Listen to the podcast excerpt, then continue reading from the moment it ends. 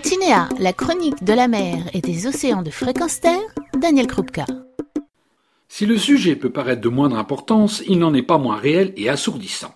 Les fonds marins sont extrêmement bruyants. N'en déplaise au commandant Cousteau, le monde du silence n'est pas un havre de paix sonore. Le trafic maritime, les activités industrielles de prospection et de dragage, les activités militaires avec notamment la traque par sonar, mais également les parcs éoliens et l'ensemble des moteurs de toute taille, de toute puissance, créent une pollution sonore qui a augmenté de plus de 20 décibels ces 50 dernières années, avec une conséquence néfaste pour les espèces marines. Ainsi, les cétacés en tout genre voient leur système de communication et d'écolocation totalement perturbé, car le son sous l'eau est ce que la lumière est à l'œil, un incroyable moyen de communication sur des distances importantes et un moyen d'apprécier un relief ou une présence non visible.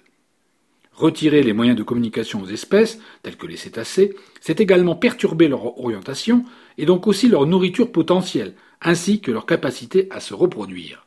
Imaginez donc de manger et de faire l'amour sous des projecteurs aveuglants pendant des mois durant. C'est à devenir fou. Selon différentes études, de simples petits bateaux naviguant lentement réduisent la portée des sons émis par les dauphins ou les baleines de 30 à 60 en clair, ces animaux se retrouvent dans une cacophonie acoustique qui les oblige à crier en permanence. Vous me direz que la solution la plus simple est la fuite, notamment pour les espèces migratrices. Mais pour aller où? Les habitats naturels bénéficient de conditions particulières de température, de nourriture, qui ne sont pas légion pour chaque espèce. On a vu que la disparition des glaces entraînait celle de l'ours blanc, faute d'autres endroits disponibles.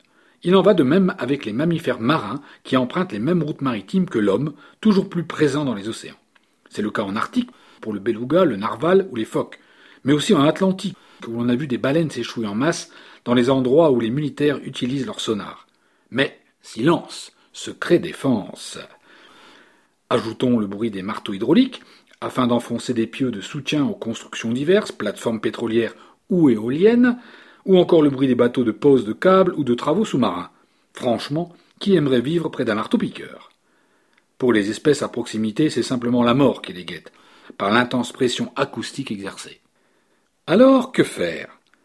Beaucoup si on s'en donne un temps soit peu les moyens. En effet, il est facile de diminuer le bruit des bateaux. Pour s'en convaincre, il suffit de voir un bon film de guerre sous-marine pour comprendre que les militaires maîtrisent depuis longtemps la réduction de leur signature acoustique. On aimerait tant que ces techniques soient appliquées au domaine civil et industriel. Et quid d'une législation renforçant la réduction sonore des bruits de moteur, ce qui irait aussi en ligne droite avec le passage vers des technologies plus propres, moins gourmandes en énergie. Cher auditeur, m'entends-tu encore? Daniel Krupka pour Fréquence Terre. Retrouvez et podcastez cette chronique sur notre site fréquenceterre.com.